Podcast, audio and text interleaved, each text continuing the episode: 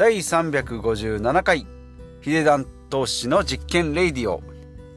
今回のテーマは時間がないと思う人はまずやらないことを決めるということで今回は断捨離会ですけれども時間のお話になっております。このポッドキャストでは、えー、断捨離とかですね前回は節約あと不動産投資とかですね資産運用お金のお話とかスマホの話なんかを織り交ぜながら発信しております。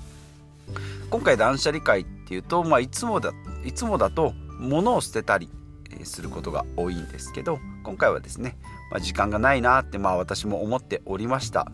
で1日ですねサラリーマンであればまあ10時間12時間ぐらい。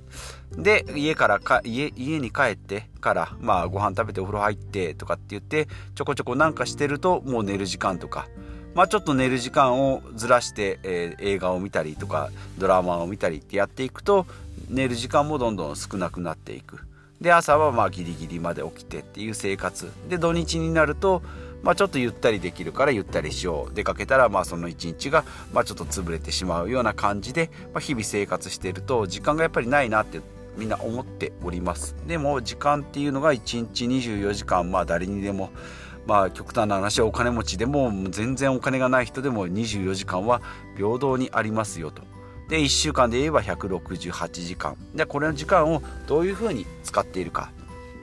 168時間もあればいろいろできるじゃんと思うんですけど寝る時間だったりご飯食べる時間だったり働く時間だったりっていうのを差し引くと、まあ、可処分時間ですね、えーと、給料なんかでもそうですけど年収500万円の人でも可処分所得っていうのは、えー、税金とか社会保障とかいろいろ取られてですね390万円ぐらいになってしまいますけどもまあそういうのを差し引いていくと平均でですね私の場合だと平日だと23時間しかないですね。で、休日で、まあ、6、8、6時間から8時間ぐらいあるのかなと。思います。で、行くと、えっ、ー、と、10時間に、ね、20時間ですかね、25時間ぐらいですね、168時間あっても、えっ、ー、と、自分のために使える時間っていうのは25時間ぐらい。まあ、1日、丸1日ぐらいしかないんですね。だから7分の1は、もう埋まっていると。でこのスケジュール帳を一回こう出してまあエクセルでもいいですけどねこう時間表を書いて寝る時間を黒く塗りつぶす働く時間を黒く塗りつぶすでご飯食べる時間とかですねなんかやらないかいけないことやらないといけないことっていうのをこう差し黒く塗りつぶしていくとこんな感じで1日平日だと23時間で土日だと45時間から68時間ぐらいの、えー、空き時間になると。じゃあその間に何をするのかっていう考え方ですね。もうこれをやっていくと1週間でも結構貴重に時間貴重な時間が、えー、まあこれだけしかないと。これだけしかない時間を貴重に使っていくということですね。はい。でえっ、ー、とそういうふうに考えていくと、まあ、時間が繰り返しになりますけどね。貴重になりますよということですね。じゃあそこは空いた時間で何をするんですか？例えば勉強とかですね、まあ、誰かとこう会ってご飯を食べたりとか。で自分のためにこう、えー、投資の勉強だとか、まあ、YouTube を見たりですね、まあ、楽しいこともあるし勉強だったりっていう、まあ、お金の使い方でいうところの浪費と投資と消費の考え方っていうのはこのお金だけじゃなくても時間とか、まあ、人とか物にも当てはまるんじゃないかなというふうにもう最近考えて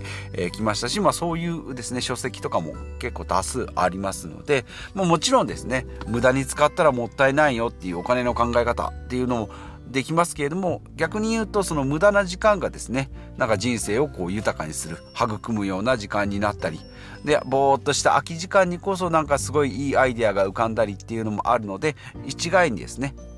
浪費で時間を使うっていうのは悪くないですよと。なんかこう散歩してて寄り道してたら素敵なカフェを見つけましたみたいなこともあると思いますので、まあ、そういう人生の豊かさっていうのは、え、一概に浪費と消費と投資だけでは言えませんけれども後々になってみるとあの一見があの出会いが運命を変えることになりましたっていうことも往々にしてありますので、まあ、そういう意味でもですね。ただ、まあ、普段の生活っていうのは一回でもですねまあ、節約のお金の話でもそうですけどね毎月毎日毎日、えーと、家計簿つけるのはしんどいかもしれないんですけども1ヶ月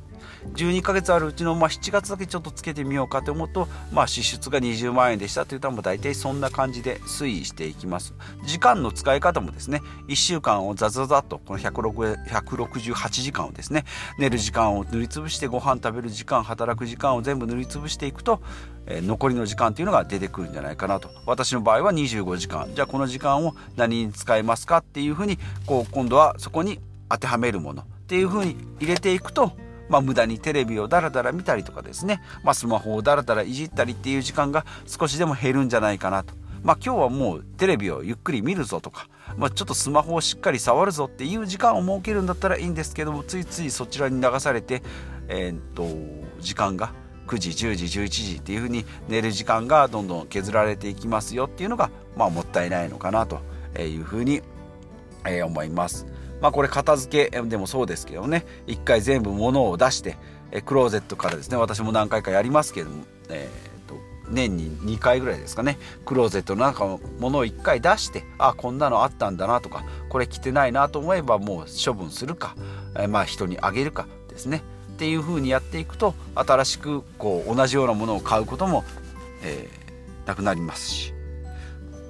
で自分が持ってるものが分かれば必要なものっていうのも見えてくるので次買い物行った時にあじゃあこれがいるなとかそうそうこれがダメになるなと思えば新しいものを買うし、えー、まあこれはいらないんであればもうすぐ処分するっていう風な判断ができるので、まあ、クローゼットの片付けとかと一緒かなと。でお金でいうところの毎月の生活費先ほども言いましたけども出してみるってことで浪費と投資と消費の3分類ができるってことで可処分所得ですね。年収500万円の人が390万円とか、えー、になってしまいますけどもその残りをいかに配分していくかっていうのでその残りのお金をですね、まあ、貯金とか投資とか、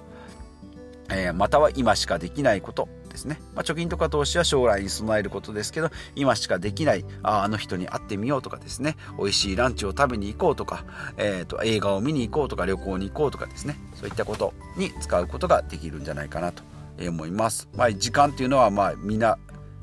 さんに平等なんですけども1日24時間ですね。サラリーマンであれば週5回寝る仕事食事なんかをこう黒く塗りつぶすと23時間しか残りませんよと。いうことでですね私もじゃあその間に何をするのかですね、まあ、このポッドキャストもそうですしブログを書いたりもそうですし本を読んだりですねあとまあ不動産のま勉強なんかも物件なんかもいろいろ見ていかないといけないですし資産運用の話もえー、もっとしていきたいので勉強もしていきたいな。まあインプットばっかりだとですね、どんどん疲れてきちゃいますし、知識、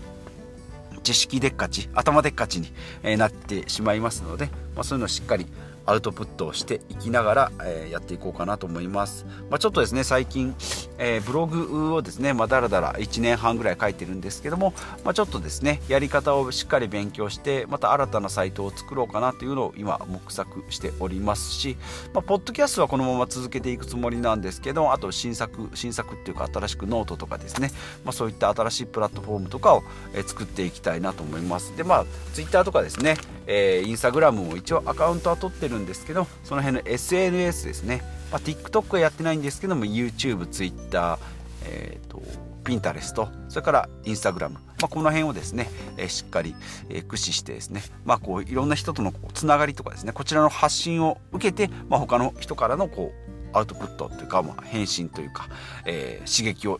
もらいながらですねこう徐々に成長していきたいなというのをこう目論んでおりますので、まあ、発信自体はですね今1年半ぐらい継続できているので、まあ、それプラスアルファですねちょっとこう質の方の見直しの仕方あ見直しをしていって、発信の仕方をですね少しずつちょっと変えていこうかなというふうに思います。まずは、まあえーと、ブログからですね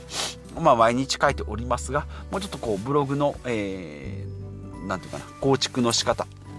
っていうのをこうしっかり、えー、インプットしながらですねえ新しく進めていきたいなというのを、え思っております。まあ、こういうのもですね、え時間を空けて、えやらないこと今回のタイトル忘れてましたね時間がないって思う人はまずやらないことを決めるってことで、まあ、普段いつもダラダラやってる惰性でやってるようなことを一回こう棚卸ししてですね新しいことにチャレンジしていくっていうのがいいのかなというふうに思いますし私も今え日々継続して、えー、まあ、1年半ぐらい継続しております、まあ、2020年からですね発信だインプットだっていうのを始めて今2年ぐらい経って、えー、これからま年明けると3年目に入りますので、まあ、ちょっとですね方向性を一回見直ししていく時期に来たのかなというふうに思いますので、え、皆さんもよろしかったら時間の棚卸ししてみてください。ということで、え、今回は以上となります、えー、と最初に言いましたがこのポッドキャストは時間とかですねお金だからまあ物の整理のお話とかあとはですねお金の増やし方とかあとはまビジネスのやり方あとはスマホのお話とかですね、まあ、IT なんかのお話も織り交ぜながら発信しておりますのでよろしければ過去回とあと Twitter とブログもやっておりますので聞いてみてください。ということでまた次回お会いしましょう。